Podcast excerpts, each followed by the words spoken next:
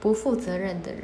虽然这听起来有点废话，就是嗯，谁会想要跟一个不负责任的人在一起？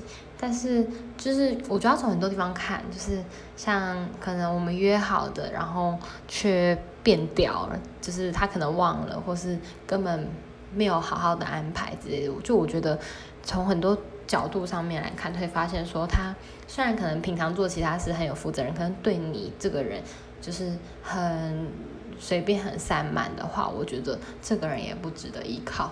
还有像我自己非常不能接受。就是会抽烟，绝对不行。我觉得，因为我我自己不喜欢那个味道，我只要闻到二手烟，我就觉得自己好像少了很多年的寿命。